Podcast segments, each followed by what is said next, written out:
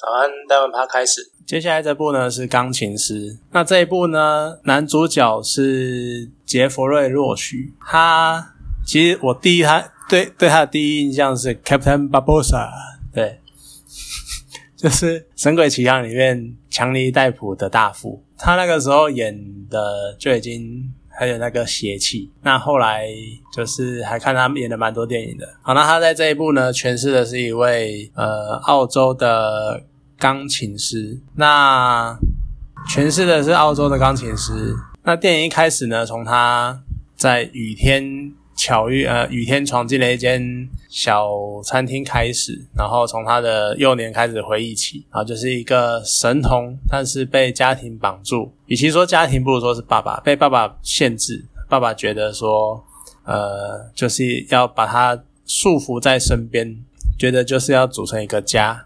你走了，把小孩放手，那就是破坏这个家庭的那个感。而他们感觉上，电影里面设定他的家人是所谓的德裔犹太人，因为他们里面有讲异地系异地续语。对，这是德国那边的犹太人在用的语言。那里面也有带到一些家人，譬如说曾经受到迫害啊，然后后来逃出来啊啊，就大概的带一下。那这样说刻板印象吗？当讲当我后来发现哦，原来是德裔犹太人的时候，那个德国就会让我觉得好像没有很意外，爸爸为什么会这么的一板一眼的感觉？这可能是我对德国人的刻板印象吧。总之呢，就明明他是个神童，但是他想要一开始想要去美国发展，爸爸怕孩子离开他，所以不准他去。后来呢，又他又得到了英国皇家学院的赏识，然后得到了奖学金，也想要去。可是爸爸也是想要阻止他，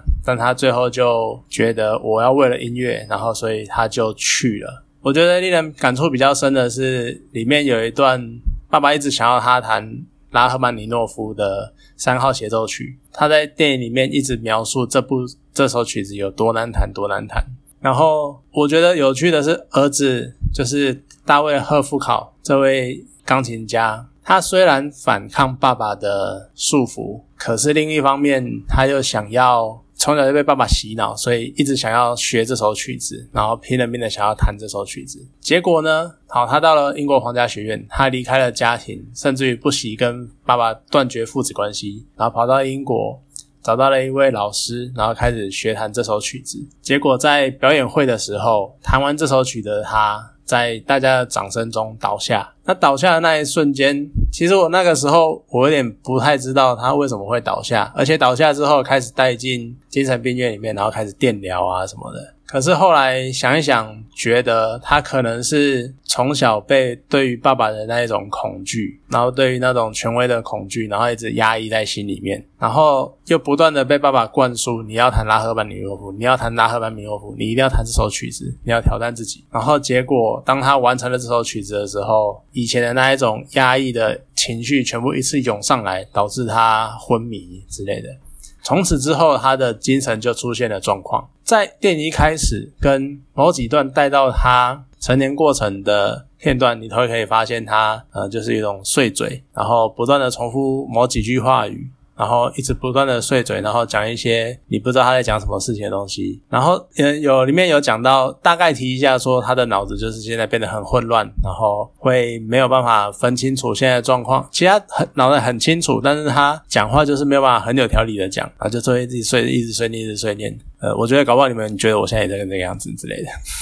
好，那看他对。跟爸爸的互动，你就会觉得我不知道二十几年前拍那这部片的那个感觉是怎样，但是在现代看这部片，然后看到跟爸爸互动，我都觉得看着爸爸就在情绪勒索嘛，你不能离开这个家，你是爱我的对吧？如果你爱我的话，你就不要离开这个家，你就不要破坏这个家。你不希望成为破坏这个家的人吧？看着每一句话听起来都像在情绪勒索，好不好？情绪勒索到爆的一部片，所以你看到这边，就是你看的时候，你会觉得还蛮生气的，然后你就会觉得有点看不下去啊，打乱了你的情绪。不过也还好，主角坚持了这件事情。后来呢，他进了精神病院，然后带到曾经有一位有某一位在教会里面弹奏的乐迷，然后将他带回家。是女的乐迷，然后将她带回家。但是后来发现，女乐迷后来发现她没有办法跟他相处，所以呢，就也是再把她转手给另外一个人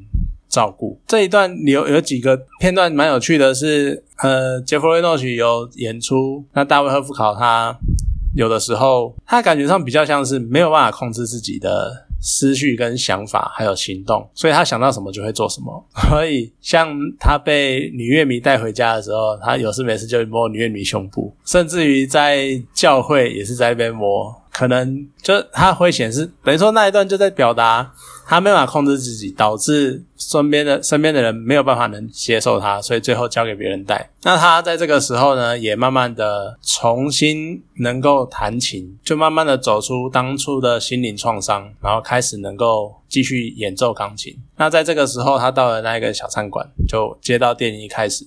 然后到了小餐馆，然后认识了一位呃，张女呃，认识一位女服务生。我突然想不起来，没办法把 waiter 转成服务生。好，认识一位女服务生，然后女服务生也是带她回家。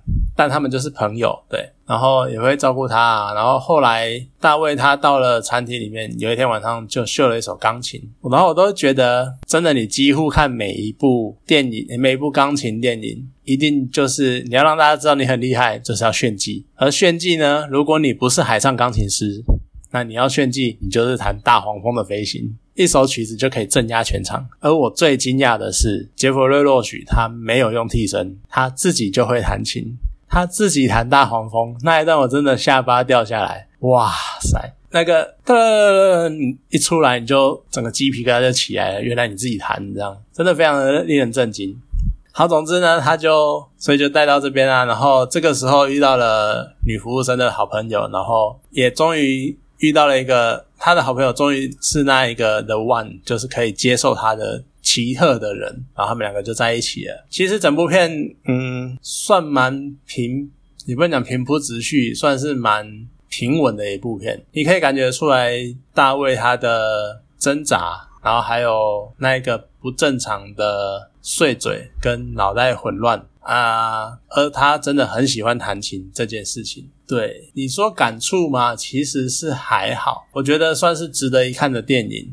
但是真的要讲什么感触，我会持保留保留意见的。那大概就是这部电影了。好，谢谢。